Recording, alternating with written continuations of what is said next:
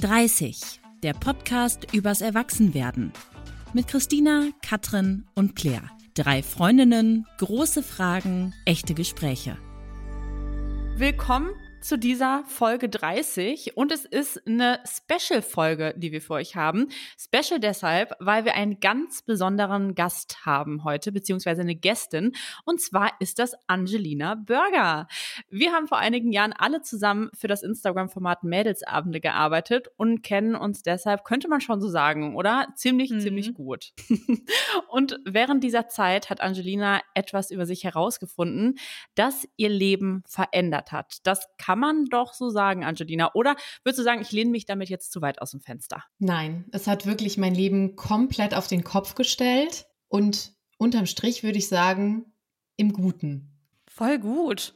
Da reden wir gleich noch genauer drüber. Ähm, jetzt würde ich sagen, am Anfang, wir kennen uns. Ich habe das Gefühl, es ist wie so eine kleine Freundinnenrunde gerade, weil wir wirklich seit Ewigkeiten schon auch so ähm, ja, uns kennen, befreundet sind, zusammengearbeitet haben, essen gehen und so. Aber vielleicht kennt dich nicht jeder, obwohl du jetzt ja Bestseller-Autorin bist, Angelina. Wie wär's, wenn du dich einmal eine Runde vorstellst? Oh je, und was mir gerade ja. einfällt, wir haben das äh, Thema auch noch gar nicht gesagt, worum Ach es Gott, geht. Vielleicht. Stimmt. Vielleicht kannst du das kurz mit einfließen lassen in deiner das Vorstellung. Das mache ich sehr gerne. Und zwar ist mein Name Angelina Berliner Burger. Ich bin noch 31 Jahre alt, komme aus Aachen, habe aber meine Zeit in Köln gearbeitet und gelebt und äh, ja, bin ursprünglich eigentlich auch sowas wie freie Journalistin, würde ich sagen, aber habe tatsächlich im Rahmen unserer Arbeit damals bei Mädelsabende rausgefunden, dass ich ADHS habe. Im Erwachsenenalter. Das war ein richtig krasser Moment der auch bis jetzt andauert. Und seitdem habe ich quasi mein ganzes Leben diesem Thema gewidmet. Hätte ich auch nicht gedacht, aber es ist jetzt irgendwie alles so entstanden. Ich habe ein Sachbuch dazu geschrieben. Äh, ja, ich äh, spreche tagtäglich auf Social Media darüber. Das ist so. Drop doch mal kurz den Namen bitte, weil ich liebe den Namen. Kirmes im Kopf. Kirmes im so Kopf, so heißt es auf deinem Instagram-Kanal und so fühlt es sich an, sagst du, genau.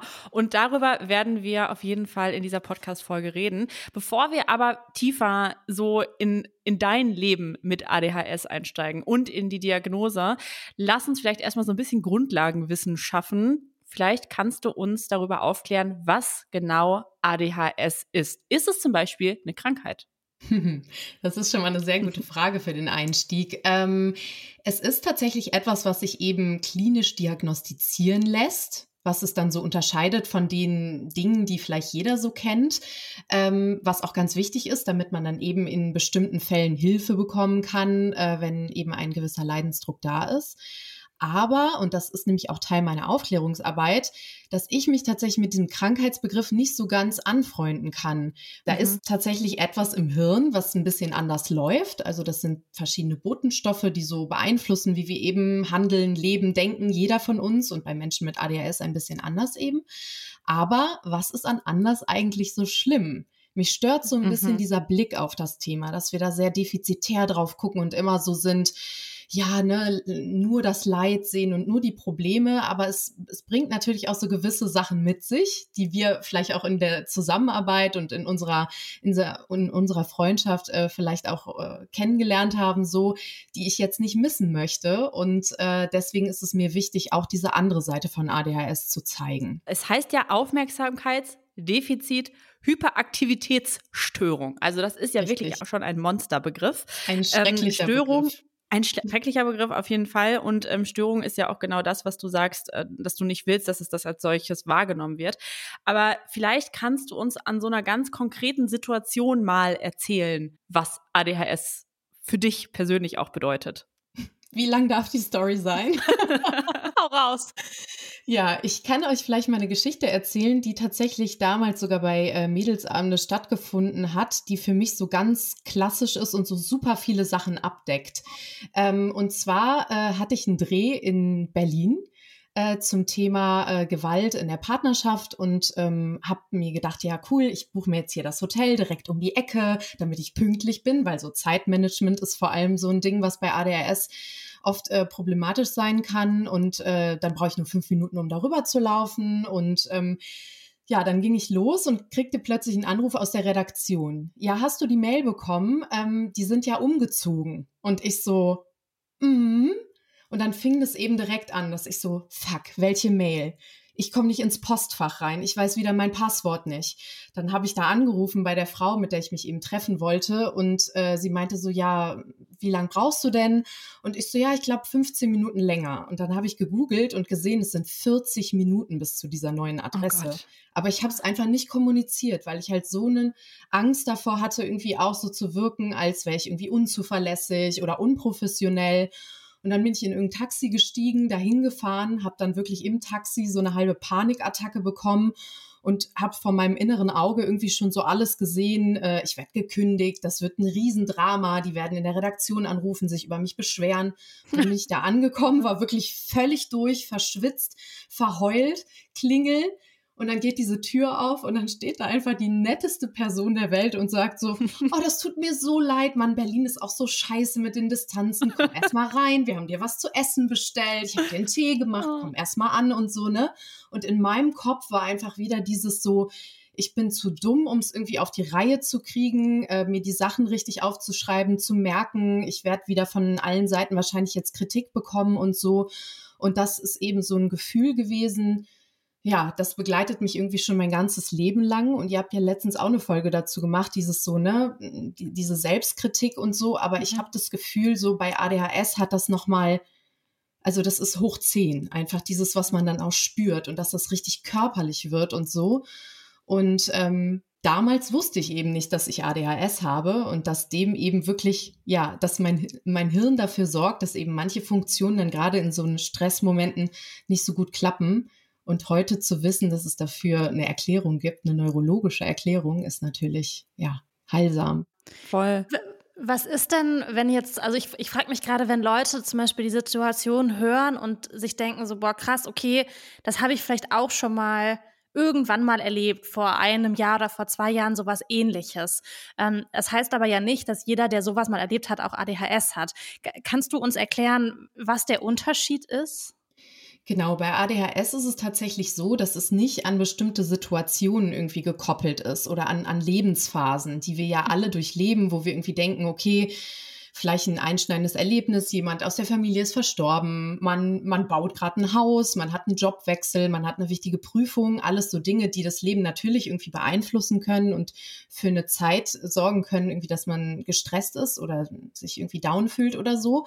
Aber bei ADHS ist es eben dieses kontinuierliche und dass es sich wirklich bis in die frühe Kindheit zurückverfolgen lässt. Also bei vielen Menschen ist es dann wirklich so, die schlagen dann irgendwie ihre alten Schulzeugnisse auf und schauen da rein und denken so, ja, krass, wieso ist das vorher niemandem aufgefallen? Da steht es doch irgendwie schwarz auf weiß, ob es jetzt eben eher in Richtung ist, ähm, ich nenne es mal auffälliges Verhalten, in Anführungszeichen, das, was wir halt so klassisch im Kopf haben bei ADHS, ne, so irgendwie zappelig, hibbelig, äh, kann sich nicht lange konzentrieren. Oder aber, und das ist eben dieser wichtige Fakt, gerade bei Mädchen und Frauen ist es so, dass sich ADHS oft anders zeigt. Eher etwas, äh, ja, also die, das Verhalten ist eben mehr nach innen gerichtet, es ist weniger hyperaktiv, das ist mehr im Inneren. Mhm. Und das ist dann eben viel so Gedankenkreisen, verträumt sein, äh, ja, irgendwie Sachen nicht auf die Kette kriegen, falsch verstehen, chaotisch sein und so. Und das, ähm, ja, sorgt dann häufig dafür, dass äh, die Diagnose dann oft sehr spät erst kommt, weil das mhm. eben etwas ist, ja, was, was weniger so ins Auge fällt, Lehrern, ja. Eltern und Co. Du hast jetzt gerade diese Jobsituation beschrieben. Ähm, wa warum bist du auf die Idee gekommen, dass du ADHS haben könntest? Weil in dem Moment wusstest du es ja noch nicht, hast du gesagt. Also, was war so dieser, gab es einen Schlüsselmoment, wo du warst, okay, krass, irgendwie ist bei mir was anders, wie du es vorhin auch selbst gesagt hast? Tatsächlich war das irgendwie schon immer so ein Gefühl, was ich so unterschwellig hatte. Das war nicht immer nur ein negatives Gefühl, sondern es war dann eben auch manchmal, dass man ja einfach gedacht hat, krass, ich mache es irgendwie anders, ich habe da, ich denke da irgendwie anders, ich, ich handle anders. Und das waren auch manchmal so ganz äh, erfrischende Momente und auch das Feedback der Menschen so, ne, so ach krass, ja, so habe ich da noch nie drüber nachgedacht, spannend ähm, aber eben auch sehr viele Momente, wo ich dann irgendwie so an mir selbst gezweifelt habe. Und tatsächlich, und das ist auch ganz häufig, fing das bei mir an in dem Moment, wo ich tatsächlich von zu Hause ausgezogen bin. Weil einfach dieses ganze Gerüst Ne? Mhm. Eltern, äh, Schule, das ist ja viel Routine, das, das gibt einem irgendwie so Stabilität. Und wenn das dann so mit und mit wegbricht und du dich anfangen musst, eben selbst zu strukturieren, zu organisieren, ähm, irgendwie mit allem selbst zu haushalten, dann fing es irgendwie so bei mir an, dass ich gedacht habe, oh, wie soll ich das alles machen? Und dann mit der Arbeit noch dazu, dass man irgendwie so das Gefühl hatte, krass, äh, ich, ich, ich, ich versuche irgendwie die ganze Zeit hier jemand zu sein und an manchen Tagen gelingt mir das auch gut, aber an anderen eben nicht. Ähm, irgendwie so die ganze Zeit diese, dieser Leistungsanspruch und dieses äh, nicht auffallen und ich mache es doch genau wie alle anderen. Warum läuft es mal gut, mal schlecht? Und das hat dann eben bei mir richtig dazu geführt, dass es so ja auch so, so körperlich wurde. Also ich habe dann so Magenschleimhautentzündung entwickelt, ganz schlimme Nackenpro, also so Nackenrückenprobleme, Reizdarm, alles Mögliche und bin dann von Arzt mhm. zu Arzt getingelt, aber niemand konnte was finden. Und dann habe ich halt gedacht, okay, dann Psychotherapie. Und als mhm. ich dann da war, ähm, war es tatsächlich so, dass ich das Gefühl hatte, ja krass, das bringt mir gerade irgendwie nichts, weil ich weiß ja, was meine Probleme sind und auch die Lösungen sind mir klar, aber ich krieg es nicht umgesetzt. Und das mhm. war dann irgendwie so dieser Moment, wo ich gedacht habe, da, da muss noch irgendwas sein. Das ist voll spannend, dass du das erzählst, ähm, auch mit den körperlichen Folgen, die das hatte, wie zum Beispiel Magen-Schleimhautentzündung, wie Reizdarm, weil das Dinge sind, die wir ja auch äh, mitbekommen haben. Das war ja während der Zeit, als wir auch zusammen gearbeitet haben. Und ähm, das waren ja auch also wir haben dich ja quasi auf deiner Reise begleitet, ne?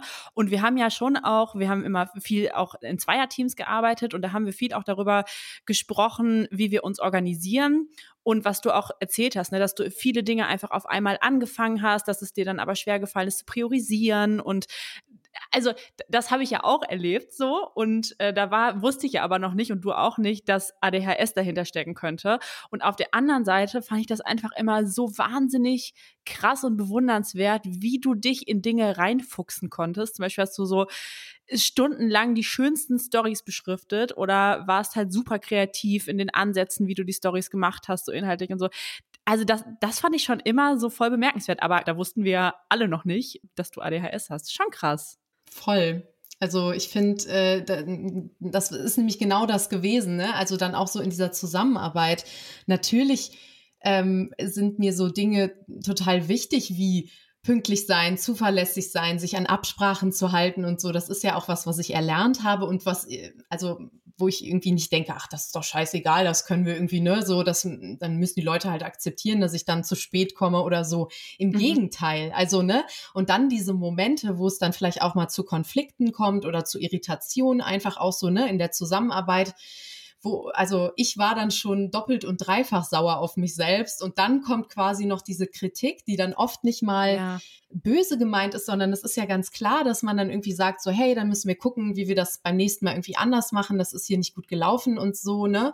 Und das ist dann aber, das fühlt sich für einen Menschen mit ADHS wirklich manchmal an, wie, weiß ich nicht, also wie, wie, wie wirklich wie, wie, kör also wie körperlicher Schmerz, diese, mhm. dieses verbale, einfach jemandem zu sagen, hey, da bin ich jetzt gerade irgendwie enttäuscht von dir oder da müssen wir einfach mal nach einer Lösung gucken oder so, das kann sich wirklich so anfühlen wie, ich sag's jetzt mal übertrieben, wie, wie eine Ohrfeige, weil das einfach ja. so, so krass, also das ist eben diese, diese Zurückweisung, die sehr häufig ja. bei Menschen mit ADHS ja einfach so vom Gefühl solche Ausmaße annimmt, äh, dass man sie am liebsten versucht zu vermeiden oder dann, wenn es tatsächlich dazu kommt, sich das Ganze dann so wirklich hochschaukeln kann, ähm, emotional, ja. Ich muss auch sagen, als ich das dann wusste, da, da tat es mir schon auch leid, wie ich manchmal reagiert habe. Also ich, ich war jetzt ja nie so, dass ich gesagt habe, hey, das geht gar nicht, sondern lass uns doch versuchen beim nächsten Mal. Das war ja jetzt auch schon konstruktiv, aber natürlich hat das in dir was anderes ausgelöst.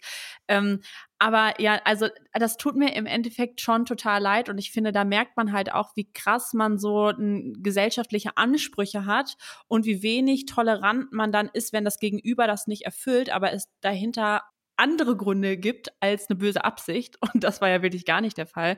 Ähm, und einfach auch, dass man sich das immer wieder mal klar machen muss, ne? dass da was anderes hinterstecken kann, was ähm, ich nicht weiß, aber was vielleicht mein Gegenüber auch noch gar nicht weiß. Ja, ich finde auch so eine Situation, Angelina, das ist schon ein bisschen her oder vielleicht auch, wann, wie lang, wann war das her? Vielleicht so ein paar Monate. Da haben wir uns in Berlin zum Frühstücken getroffen und da wussten wir beide schon von deiner ADHS-Diagnose. Und ähm, dann war es irgendwie Chaos, weil dann kam die Bahn nicht und die Bahn nicht und wir waren beide zu spät, aber du warst so super zu spät. Ich glaube, du hast dich so krass gestresst und mir so bei WhatsApp geschrieben, so, boah, es tut mir so leid und ich bin noch später und ich bin noch später und ich war so, hey, ist gar kein Ding, weil ich wusste halt, was dahinter steckt. Ne? Und dann hat's mir tatsächlich in der Situation auch so voll die Ruhe gegeben, weil ich war halt so, boah, ich muss dich jetzt nicht noch doppelt stressen, weil ich habe gerade keinen Zeitdruck, aber es erklärt so viel. Ne? Und das ist so wichtig, das finde ich zu wissen, um einfach Verständnis der anderen Personen gegenüber aufzubringen. Ja, ähm, total. Und das Krasse ist ja, das ist ja nicht so, dass ich denke, ach, ich gehe jetzt mal erst äh, fünf Minuten irgendwie vor der Verabredung los. Ich habe genug Zeit davor. Ich äh, mhm. äh, plane das alles und trotzdem läuft es schief. Und das ist halt so krass, weil man das ja auch nicht, wie soll man das einer anderen Person richtig vermitteln und, und dann eben auch noch als Erwachsene. Ne? Also Kinder haben ja dann vielleicht noch mal so einen kleinen Puffer, dass man dann irgendwie sagt, ja, die lernt das noch, aber dann als Erwachsene und das kann natürlich dann auch Freundschaften beeinflussen, Partnerschaft im beruflichen Kontext, alles. Und das ist so krass, weil ich dann halt so jedes Mal denke, wieso kriege ich das nicht hin? Wieso schaffe ich es nicht? Ich nehme mir doch genug Zeit vor, aber dann muss ich quasi immer so in mich gehen und mir sagen, okay, es sind eben, die nennen sich exekutive Funktionen und die sind bei ADHS halt gerade beispielsweise Thema Zeitmanagement, oft eingeschränkt und funktionieren dann in solchen Situationen einfach nicht so gut, dass ich einfach jetzt auch mit 31 immer noch nicht weiß, wie viel passt in einen Tag, in eine Stunde, in eine Woche. Und mhm. äh, ja, das sind dann eben so Sachen, da ist es dann wirklich wichtig, irgendwie dafür zu sensibilisieren. Und natürlich haben andere Menschen auch ihre Grenzen und es ist auch in Ordnung, dann zu sagen, hey, dann müssen wir ja gucken, wie wir eine Lösung dafür finden. Ne? Dann weiß ich irgendwie, es gibt den Angelina-Puffer. Ich komme dann auch eine Viertelstunde zu spät oder so. Ne? Also es gibt ja Möglichkeiten. Ja. Aber ich glaube, ja. dieses darüber sprechen ist so das Wichtige und dass man nicht so sich schämt und mit äh, der Sache irgendwie so alleine bleibt. Ja. Werbung wir sprechen hier ja jede Woche immer wieder auch über die großen Lebensfragen, die wir uns stellen und über die wir mit unserer Community hier und bei Instagram reden. Sowas wie, will ich wirklich Kinder bekommen? Ist das der Mensch, mit dem ich mein Leben verbringen will? Oder will ich in der Stadt wohnen bleiben oder doch lieber Landleben leben? Oder sollte ich meinen Job nochmal wechseln, auch wenn ich schon über 30 bin? All diese großen Lebensfragen, die sind ja gar nicht so leicht zu beantworten, aber da kommt jetzt Adidas Terex ins Spiel, die ein wirklich großartiges Wochenende organisieren und zwei von euch können kostenlos mit dabei sein. Nämlich bei den Design Your Life and Hiking Days. Die finden dieses Jahr vom 9. bis zum 12. Mai im Elbsandsteingebirge in der Nähe von Dresden statt. Vier Tage lang treffen sich da Frauen, die wandern zusammen und jede kann für sich versuchen, an diesen Tagen ihre großen Lebensfragen zu beantworten. Genau, es ist also eine Mischung aus traumhafter Kulisse und ganz viel draußen sein, Outdoor-Erlebnissen, Inspiration, Abenteuer, tollen Frauen und Workshop, weil diese großen Lebensfragen müsst ihr ja nicht einfach so für euch beantworten, sondern ihr bekommt Hilfe dabei. Es gibt auf dem Weg ein kreatives Coaching, das soll euch helfen, eure Entscheidungen zu treffen, um eure Zukunft aktiv zu gestalten und das soll euch natürlich auch empowern. Also ich finde es richtig, richtig gut. Das Ganze wird von Adidas Terex organisiert. Das heißt, ihr erlebt nicht nur ein mega cooles Wochenende, sondern werdet auch noch von Adidas perfekt dabei ausgestattet mit einem Ausrüstungspaket im Wert von bis zu 1000 Euro. Wir können leider dieses Jahr nicht dabei sein, Baby und so, ihr wisst schon. Aber dafür habt ihr jetzt die Chance dabei zu sein, denn wir haben die Möglichkeit bekommen, zwei tollen Frauen von euch einen Platz zu verlosen.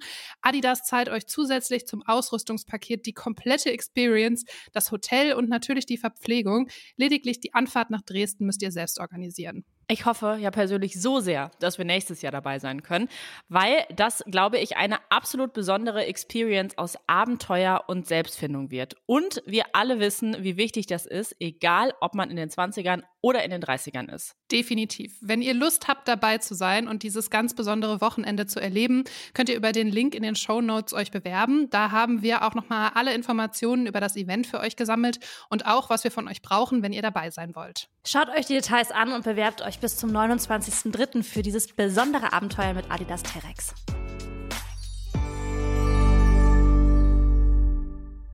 Was hat es denn mit dir gemacht, so ganz persönlich, als du dann die Diagnose bekommen hast? Hat sich da was verändert für dich? Vielleicht auch im Alltag, im Jobleben, Beziehungsleben, Freundschaftsleben und so? Ich habe ja das große Privileg damals gehabt, dass ich mit dem Thema, das war natürlich auch meine Entscheidung, aber dass ich sagen konnte, hey, ich erzähle das jetzt 200.000 Leuten gleichzeitig. Ne? Ich habe mit mhm. Christina diese, diese Themenwoche gemacht und für mich war eben damals ganz klar, ich möchte damit an die Öffentlichkeit gehen. Das hat natürlich was bewirkt, also dass quasi jeder Mensch, der auf mich trifft, ab irgendeinem Zeitpunkt, wenn er es nicht sowieso schon weiß, weiß, dass ich eben ADHS habe und dass das irgendwie so ähm, Teil meines Lebens eben ist. Und dadurch ähm, ja, habe ich mir irgendwie mit und mit ähm, eine Welt geschaffen, in der ich halt gut funktioniere. Und ich glaube, das ist eben was ganz Wichtiges, aber was natürlich nicht jeder Mensch mit ADHS mal eben so machen kann. Ne? Also es gibt ja Menschen, die sind irgendwie äh, abhängig von ihren Jobs, die haben noch kleine weitere Menschen irgendwie mit zu versorgen oder pflegen noch jemanden oder wie auch immer. Und das ist natürlich, dann kann man nicht mal eben sagen, so, ich gucke jetzt mal, dass die Umstände irgendwie besser werden. Aber für mich ist es tatsächlich so, dass ich dafür gesorgt habe, dass äh, ich alles so frei wie möglich gestalten kann. Und das gibt mir eben so die totale Ruhe und Kontrolle, weil ich eben sagen kann, an den Tagen, wo ich irgendwie 120 Prozent geben kann, mache ich das. Und an mhm. anderen Tagen skippe ich dann vielleicht auch mal einfach so äh, alle To-Dos und äh, chill mich aufs Sofa und das ist dann möglich. Und das ist halt cool, weil ich dann meinen Energiehaushalt irgendwie so selber ein bisschen bestimmen kann oder mit beeinflussen kann. Und dafür bin ich auch sehr, sehr dankbar. Und bist du da selbst zu diesem Punkt gekommen oder kam nach der Diagnose dann eine Therapie oder ganz klassisch äh, ist es natürlich auch so Ritalin-Medikamente? Also nachdem du die Diagnose hattest, wie, wie bist du dann weiter vorgegangen? Ähm, ich habe tatsächlich direkt eine Psychotherapie angeschlossen die eigentlich mhm. so in Richtung Verhaltenstherapie gehen sollte, aber doch irgendwie mehr so eine Gesprächstherapie war, weil ich irgendwie das Gefühl hatte, ich habe viel auf dem Herzen, was ich einfach mal so loswerden will und wo ich gerne drüber sprechen möchte. Das tat auch total gut. Also das habe ich äh, über anderthalb Jahre gemacht und äh, ich nehme seitdem auch regelmäßig tatsächlich ein ADHS-Medikament jeden Tag ähm, was mir einfach hilft, so, ja, wenn man es jetzt mal so grob runterbrechen möchte, so ein bisschen die, diese Spitzen zu nehmen. Also sowohl die negativen als auch diese krassen, also wo man dann vielleicht mal so ein bisschen nicht in die Selbstüberschätzung geht, aber es gibt eben diese Momente, da bin ich eben voller Power und denke aber nicht langfristig genug, ne? Und denke dann nicht so, ja, ich muss das ja auch mhm. noch alles tun, was ich da, äh, die Ideen, die ich habe, die muss ich ja auch noch alle umsetzen, so, ne? Da ist ja noch, steckt auch noch Arbeit hinter. Und das ist irgendwie sowas, ähm, ja, das hilft mir ganz gut im Alltag, damit komme ich gut zurecht. Und äh, vor allem ein Riesenfaktor ist eben diese Selbstakzeptanz und mhm dem zugrunde liegt vor allem die Psychoedukation, also das Wissen über ADHS. Je mehr ich eben darüber weiß und verstehe, wie mein Gehirn funktioniert, desto mehr Kontrolle kriege ich irgendwie zurück und desto mehr ja, äh, kann ich irgendwie mein Leben selbst in die Hand nehmen. Und das ist so das, äh, ja, würde ich sagen, so mit der wichtigste Faktor. Also du hast es natürlich jetzt super spät erfahren. Ich glaube, du warst 29, ne? Als mhm. du von der, als du die Diagnose bekommen hast. Und du sagst, dass dir die Psychoedukation jetzt total hilft, das alles zu verstehen. Glaubst du, dein Leben wäre anders verlaufen, wenn du das schon früher erfahren hättest? Also zum Beispiel in deiner Jugend? Hm ich, ich hätte mich dann wahrscheinlich nicht so krass durch Mathe durchquälen müssen, glaube ich, weil bei mir ähm, zumindest eine, eine Mathe-Schwäche vorliegt. Dyskalkulie habe ich jetzt irgendwie nie diagnostiziert bekommen, aber das war der, der ständige Kampf, dass einfach niemand akzeptieren wollte, dass Mathe wirklich für mich eine absolute Blockade bedeutet. Mhm. Ähm, und ich da wirklich einen Nachhilfelehrer nach dem anderen verschlissen habe und immer die Diskussion zu Hause und in der Schule. Und ich so, Leute, ich verstehe es nicht, wirklich nicht. Hat einfach niemand akzeptiert. Ähm, genau.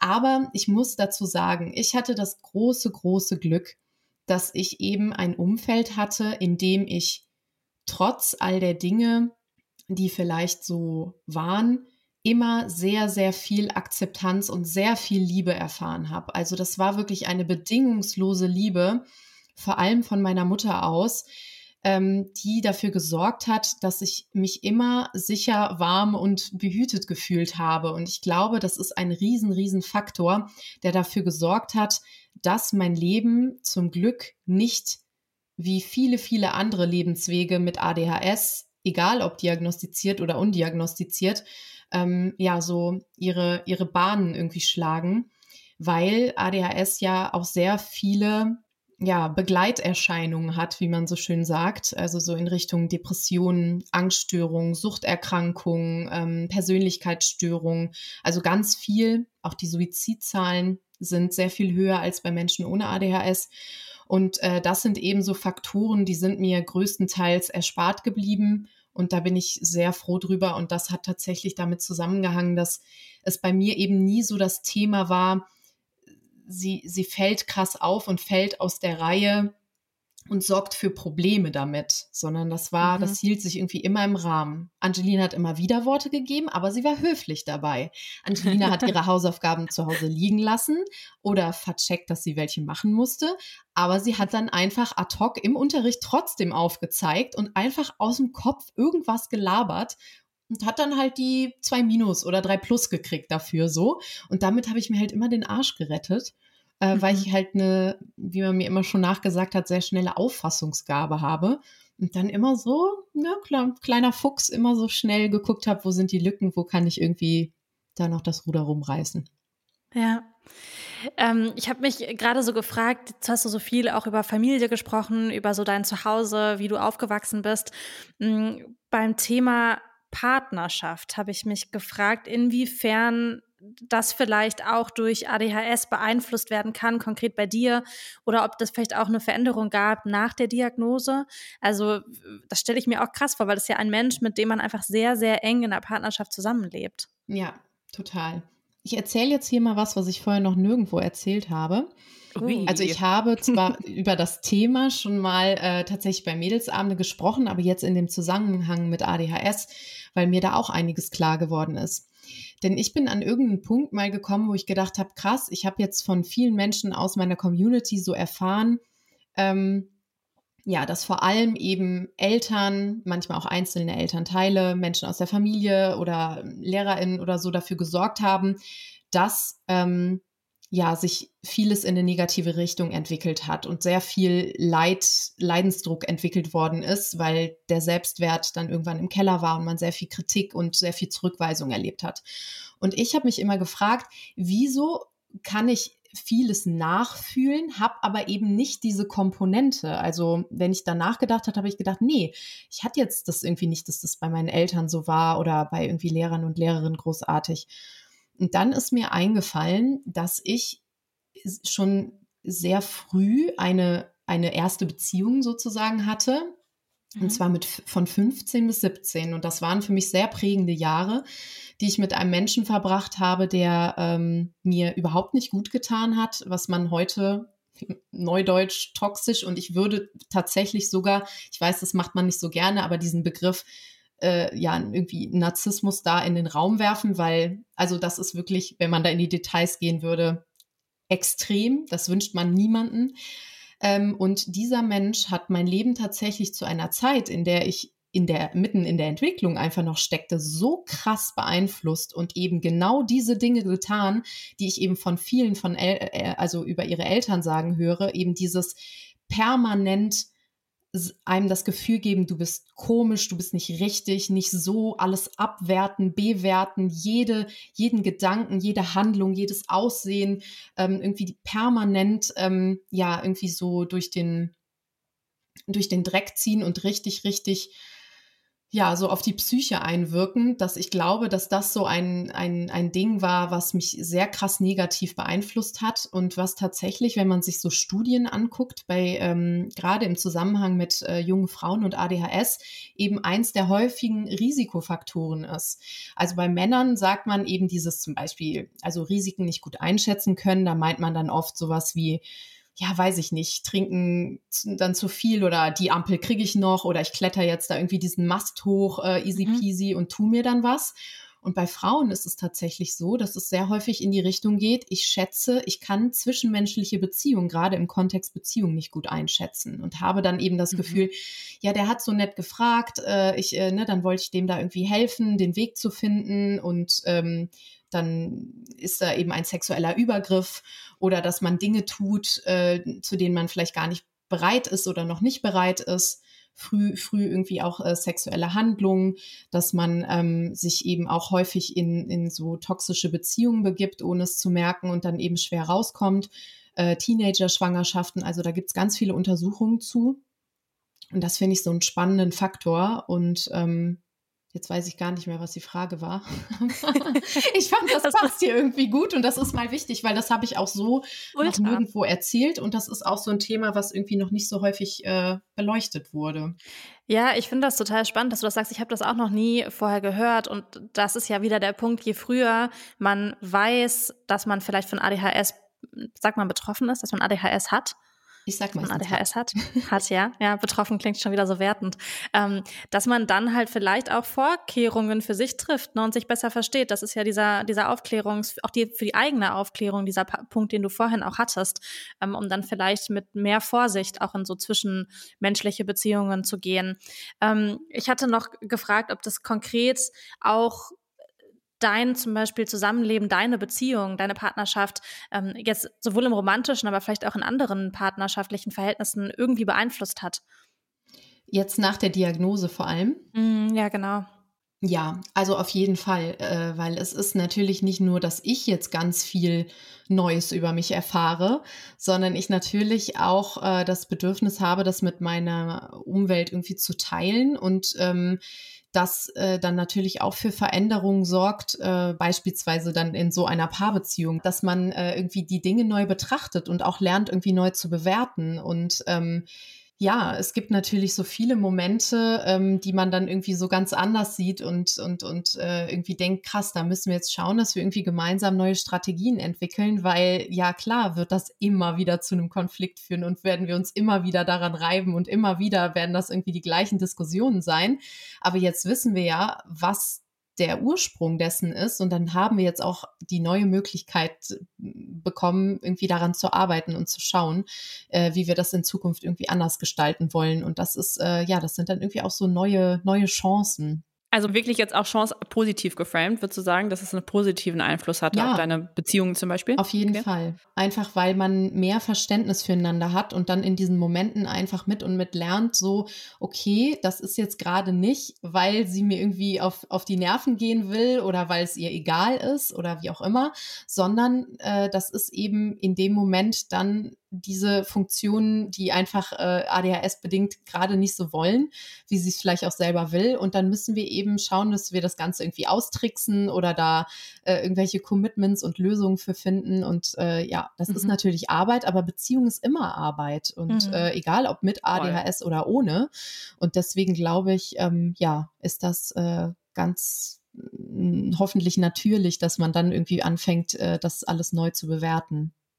Ich habe ähm, mich gerade, während du das erzählt hast, an so eine Stelle aus deinem Buch erinnert, an der du so erzählst, dass du, ähm, dass du irgendwie, ich, ich krieg's gar nicht mehr ganz zusammen, aber es geht so darum, dass du eigentlich irgendwie irgendeine Schublade aussortieren willst im Bad und dann bringst du am Ende den Müll raus und dann machst du den Herd an und dann am Ende ist in der ganzen Wohnung Chaos, weil noch eine Schraube irgendwo fehlt und ähm, dann bist du so, shit, was habe ich hier eigentlich gemacht? Das ist ein Schlachtfeld so ungefähr. Und das sind natürlich wahrscheinlich auch so äh, Konfliktpunkte, die es dann so in, in Partnerschaften geben kann, wenn man nicht nachvollziehen kann, wie ist es denn jetzt von, ich will doch einfach nur diese eine kleine Sache machen, zu diesem, zu dieser, ja, diesem Chaos gekommen. Ich habe mich aber im, im selben Zug gerade gefragt, als du davon erzählt hast, was sind denn so diese Punkte, die vielleicht auch so, hm, die du als sehr positiv bewerten würdest, ähm, wenn du dich in einer Partnerschaft betrachtest? Weil es jetzt ja viel so, okay, du machst Chaos, das ist vielleicht immer so ein bisschen negativ bewertet, aber es gibt ja auch ganz viel, was du wahrscheinlich, äh, was voll der Gewinn ist ähm, von der, von dir in einer Partnerschaft. Ich würde sagen, ja. Was, was wäre das? ähm, was ja, das? Äh, ich würde vor allem sagen, dieses, also die, eine, eine sehr flexible und spontane Ader. Also mhm. ruf mich morgen an und sag, äh, hast du spontan Lust nach New York zu fliegen? Ich bin am Start. Auf jeden Fall. Nice. Lass mich kurz den Kalender checken. Ähm, ja, einfach diese, also ADHS hat ja auch viel mit einer gewissen Impulsivität zu tun, also diesen, diese Impulse und dieses sehr intuitive auch, also dieses, ne, ich habe jetzt gerade dieses und dieses Bedürfnis, es ist sehr, äh, also das Gehirn lässt sich sehr stark eben auch von gewissen Interessen leiten. Und wenn das dann eben Sachen sind, wo man so denkt, was habe ich davon? Wo ist der Dopaminkick, ähm, dann äh, fällt es halt schwer. Ähm, egal, ob es die Hausaufgaben sind oder der äh, Haushalt oder was auch immer. Und das ist eben, das kann natürlich auch dafür sorgen, im positiven Sinne, dass ich eben so ganz impulsive Bedürfnisse habe, dass ich denke, boah, jetzt irgendwie ein Eis an der holländischen Grenze, ähm, weiß ich nicht was, äh, da war doch mal der und der Laden. Komm, wir fahren da mal hin und gucken, ob es den noch gibt. Oder äh, ich hätte Lust, äh, irgendwie äh, klettern zu gehen. Habe ich noch nie gemacht. Also es sind halt alles so Sachen, die können das Leben natürlich auch positiv beeinflussen, weil es ist immer was los, es sind immer neue Ideen, es sind immer spontane Sachen. Ob die dann immer auf ewig durchgezogen werden, werden, jedes Hobby, das ist dann nochmal eine andere Sache. Aber ich würde sagen, es wird nie langweilig. Und dann gibt es noch diese emotionale Komponente, also was man auch vielen Menschen mit ADHS nachsagt, ist eben eine sehr ausgeprägte ähm, Empathie und äh, ein sehr ausgeprägter Gerechtigkeitssinn und dieses ähm, ja, irgendwie, ich gehe mit meinen Emotionen immer all in. Also ich, ich, ich spüre die Sachen auch sehr intensiv und lass das auch gerne zu. Und das ist eben etwas, was dafür sorgt, dass man natürlich auch Menschen mitreißen kann und dass man irgendwie, äh, ne, also ich sitze dann auch im Kino und schluchze laut oder lache laut, weil ich dann einfach ich fühle das und das sorgt einfach auch dafür, merke ich sehr oft, dass sich andere Menschen dann auch trauen, ihre Gefühle irgendwie mehr zu zeigen. Und das ist für mich eben auch so was ganz Positives, was ich jetzt auch so in der Community einfach merke, weil ich eben sehr offen und sehr positiv mit allem umgehe äh, und sehr ja, ehrlich, sage ich jetzt mal. Und das ist eben, äh, glaube ich, das, was viele Menschen jetzt gerade äh, ja dazu befähigt, irgendwie so aus ihrem Kokon so ein bisschen rauszukommen und zu sagen, hey, ich erzähle das jetzt vielleicht auch mal meiner besten Freundin oder ich jetzt auf der Arbeit oder ich verändere jetzt was oder ich trenne mich eben aus einer Partnerschaft, die mir nicht gut tut oder ich äh, traue mich jetzt irgendwie zur Diagnostik zu gehen oder was auch immer. Und das ist so schön, dieses, ähm, dieses Motivieren, einfach andere mhm. zu motivieren. Das ist, glaube ich, auch so ein, ja, so ein Ding. Oh, schön.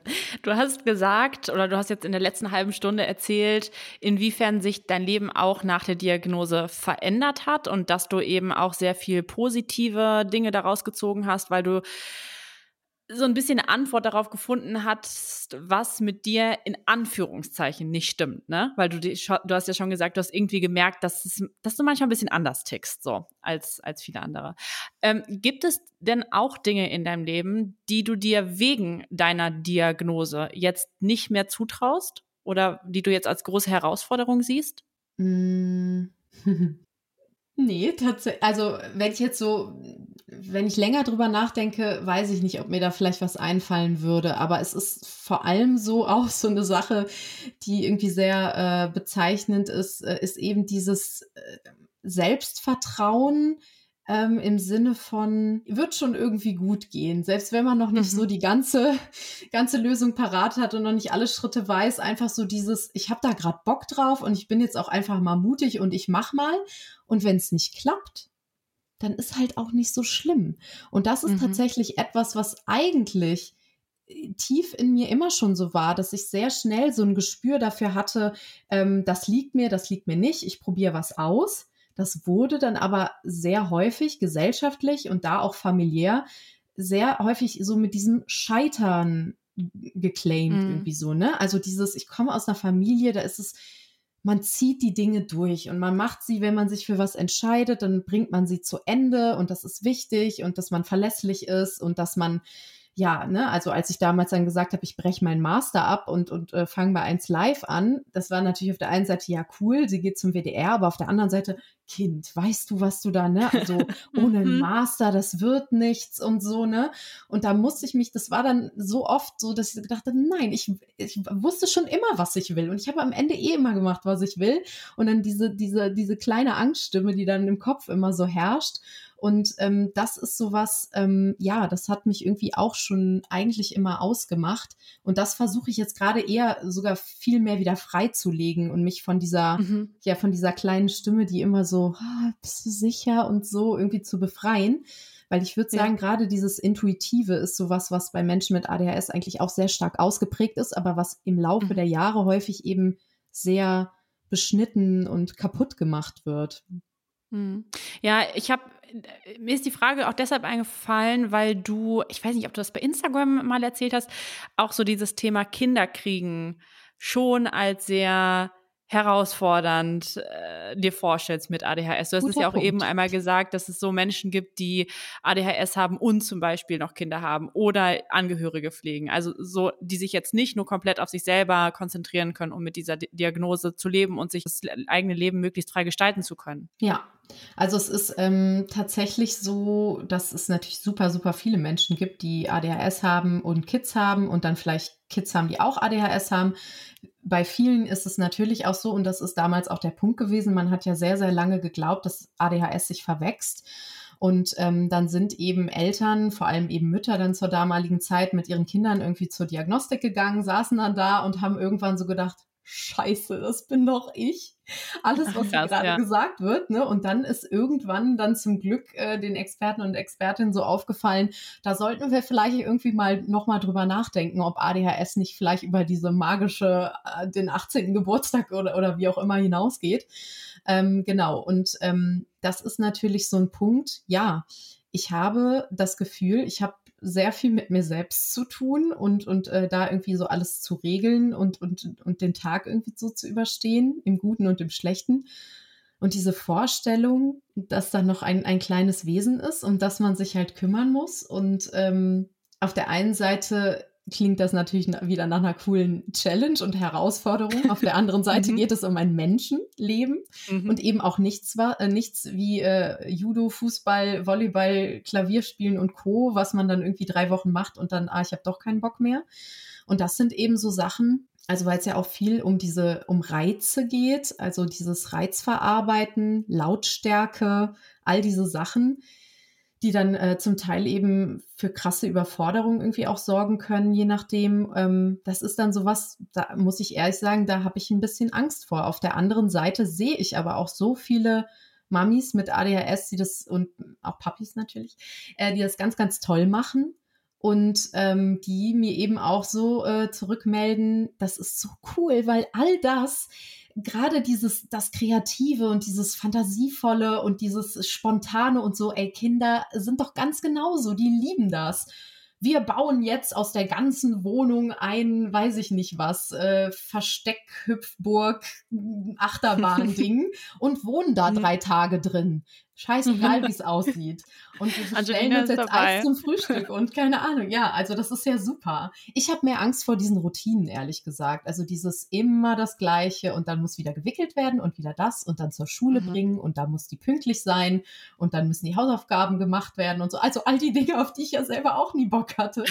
und äh, ja, äh, aber vielleicht ist das dann verbunden mit äh, ja einem Verantwortungsgefühl, dass man das dann irgendwie irgendwie schafft. Ich finde irgendwie dieses, kind, dieses kindliche Bild gerade voll schön. Dieses so, man behält sich das bei, einfach so Dinge zu machen ohne Sinn. Also es hat ja keinen Sinn, drei Tage in der Höhle zu wohnen, aber es ist irgendwie cool, das zuzulassen. Ich glaube, sehr viele erwachsene Menschen denken dann so, oh, das kann ich jetzt nicht machen, ich muss ja noch das, das, das machen. Genauso wie dieses, ich fahre einfach an irgendeine Grenze und kaufe mir ein Eis. Also so das ist irgendwie, irgendwie eine schöne Vorstellung, finde ich. Ähm, ich würde ich würd gerne noch mal auf einen Punkt zu sprechen kommen. Und zwar, du bist ja all in gegangen bei Instagram mit dem Buch, mit deiner Aufklärung, seit eigentlich, seit dem Anstoß auf dem Mädelsabende-Kanal, seit du darüber berichtet hast, hast du das ja so zu deinem Thema gemacht. Hm, und dadurch wurde ja auch das Thema einfach in der Medienwelt sehr, sehr viel präsenter gemacht. Ich meine, da bist du ja wirklich die Vorreiterin. Und inwiefern gibt es auch so so Sätze, die Menschen dir sagen, wie so sicher, dass du wirklich ADHS hast? Oder ist das jetzt nicht einfach nur so ein, du kannst es wahrscheinlich nicht mehr hören. Ich glaube, ich habe auch eine Story gehört, da hast du, ich kann es nicht mehr hören. Aber dieses so, ist es jetzt einfach so ein Trendding, dass jetzt alle darüber sprechen, ADHS zu haben? Ja, also das ist, äh, das ist total spannend, weil ich da auch letztens nochmal drüber nachgedacht habe, wie diese Entwicklung war. Also dieses Thema war im Endeffekt gar nicht präsent, vor allem im Bereich ADHS Erwachsene und vor allem ADHS und Frauen. Mhm. Und dann ist es eben aufgekommen und, und, und äh, losgegangen und dann war super viel Interesse daran, eben auch medial das Ganze abzubilden, mit, mit Menschen zu sprechen darüber. Und das war alles, äh, hatte so eine sehr neutrale Haltung und ging auch sehr in Richtung wichtiges Thema, müssen wir darüber aufklären. Und irgendwann, wie das mit vielen Themen ist, ist das dann so ein bisschen gekippt weil irgendwer so in den Raum geworfen hat, so, ja, äh, hier Thema Selbstdiagnose und gefährlich. Und dann fing es plötzlich an, dass das so, so ein, ja, so eine, so eine Schlagseite irgendwie bekommen hat.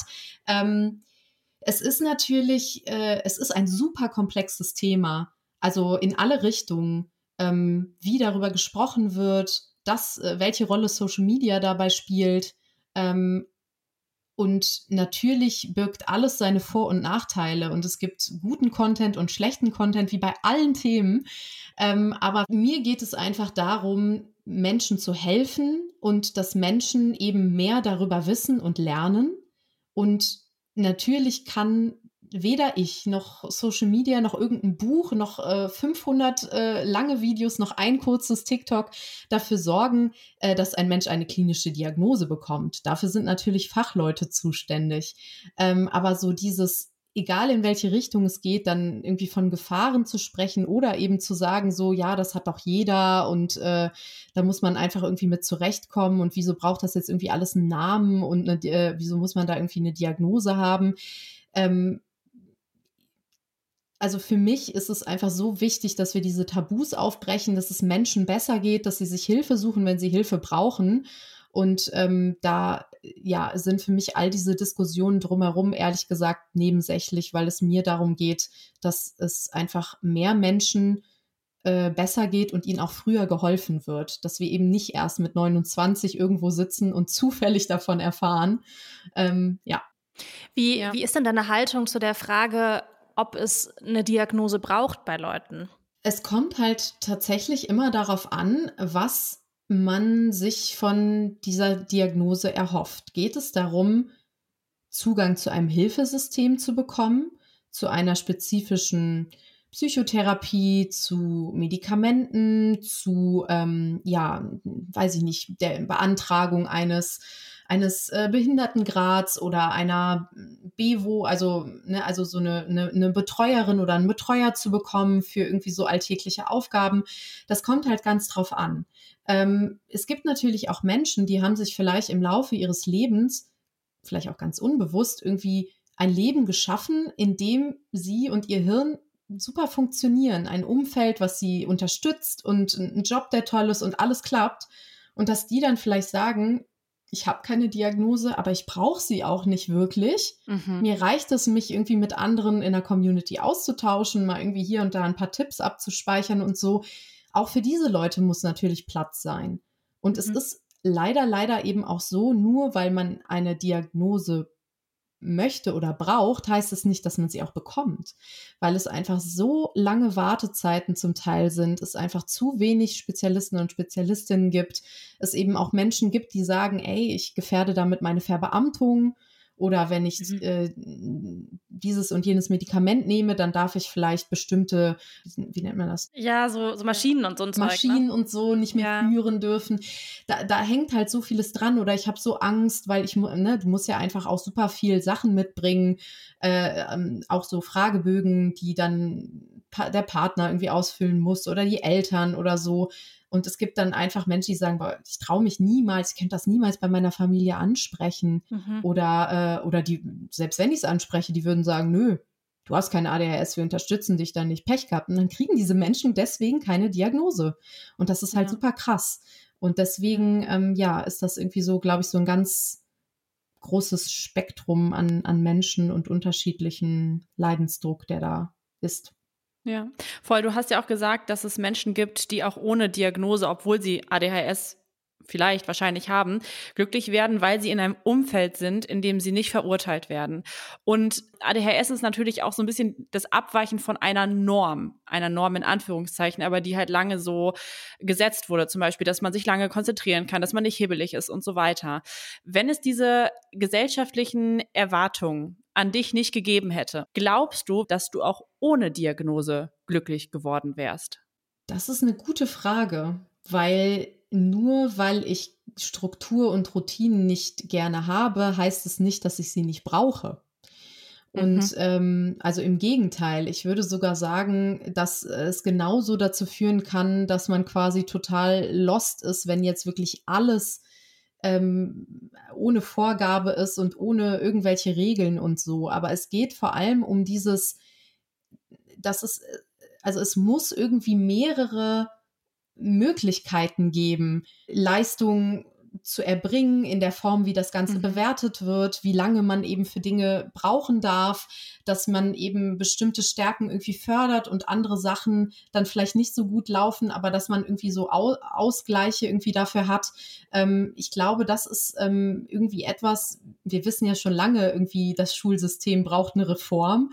Ähm, mhm. Ja, und da würde ich mir einfach wünschen, dass solche Sachen einfach mitgedacht werden und wir da einfach also es geht ja auch das schreibe ich auch im Buch, es geht jetzt nicht irgendwie darum zu sagen, äh, ADHS ist jetzt das neue Normal und jetzt muss irgendwie jeder äh, irgendwie, ne, also das muss jetzt irgendwie was Besonderes sein und alles braucht ein Label und so, sondern es geht einfach darum, diesen Vielfaltsbegriff irgendwie zu erweitern und zu sagen, dann, das ist auch normal. Also das ist einfach ein anderer Bauplan des Hirns.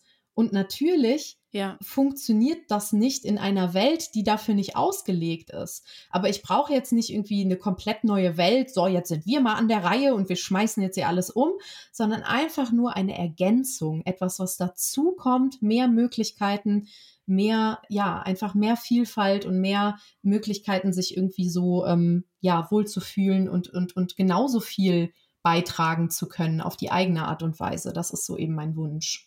Und da sind wir natürlich beim Stichwort Neurodiversität. Richtig. Also das ist ja, das ist eben ein Begriff, den es schon lange gibt, der in den 80ern geprägt wurde, so vor allem aus der ähm, Autismus-Community äh, und dem Aktivismus, der da so gestartet hat, dass man eben sagt, es muss irgendwie möglich sein, dass Gehirne eben in diesem Vielfaltsbegriff mitgedacht werden und dass mhm. wir eben nicht so negativ auf all das blicken und irgendwie immer sagen, da ist was nicht in Ordnung, da ist quasi was kaputt, was repariert werden muss, weil das ist es ja ist gar nicht Störung. möglich. Genau, richtig. Also klar, wenn wir jetzt nur auf diesen chemischen Prozess schauen, ist da eben etwas gestört. Aber darüber hinaus kann man sich eben auch diesen Gedanken irgendwie mal machen, müssen wir denn auch alle gleich funktionieren und müssen wir denn dieselbe Leistung alle erbringen? Oder ist es vielleicht auch einfach in Ordnung, unterschiedlich zu sein, aber das bestimmt einfach nicht den Wert eines Menschen.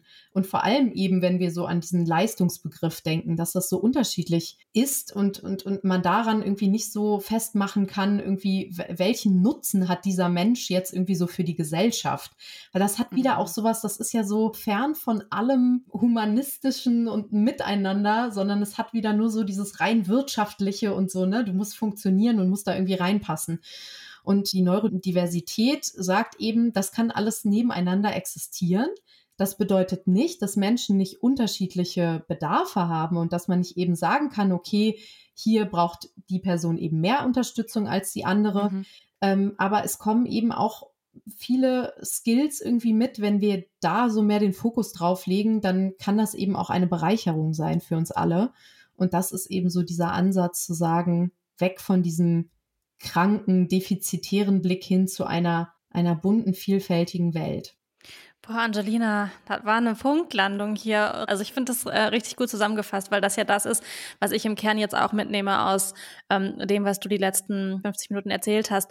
Einfach dieser Punkt so Akzeptanz von anderen Kommunikation mit den Menschen weniger dieses so muss das sein, so musst du funktionieren, hinzu, okay, wir können irgendwie alle einen Weg finden, miteinander Beziehungen zu mhm. führen, Freundschaften zu führen, äh, zu arbeiten und dann natürlich auch jetzt aus meiner Perspektive, ähm, nicht, also aus meiner Perspektive war das jetzt, aber auch so für die Menschen, die ADHS haben, dann irgendwie darüber aufgeklärt zu werden, diese Selbstakzeptanz zu haben, mit mir ist nichts falsch. Richtig. Und das ist was, ja. was ich ganz wichtig finde. Vielen ja, Dank dafür. Ich fand es auch ein sehr schönes Gerne. Learning jetzt am Ende.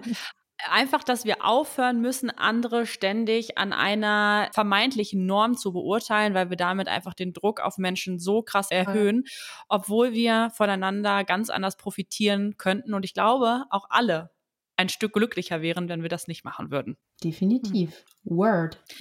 Angelina, danke, dass du dir Zeit genommen hast für uns. So, so gerne. Und wünschen dir als Bestseller-Autorin weiterhin alles Gute und ganz viel Erfolg. Und vielen, wir schreiben noch mal, wann wir uns treffen, Angelina. Es gibt noch eine offene WhatsApp von meiner ja, Seite, glaube ich, diesmal. Nee, ich glaube. Vielleicht auch von meiner. Nee, ich glaube von meiner. Scheiße. Okay, das klären wir nach dieser Folge. Schön, dass du da warst. so gerne. Bis dann, Angelina. Ja. Tschüss. Ciao.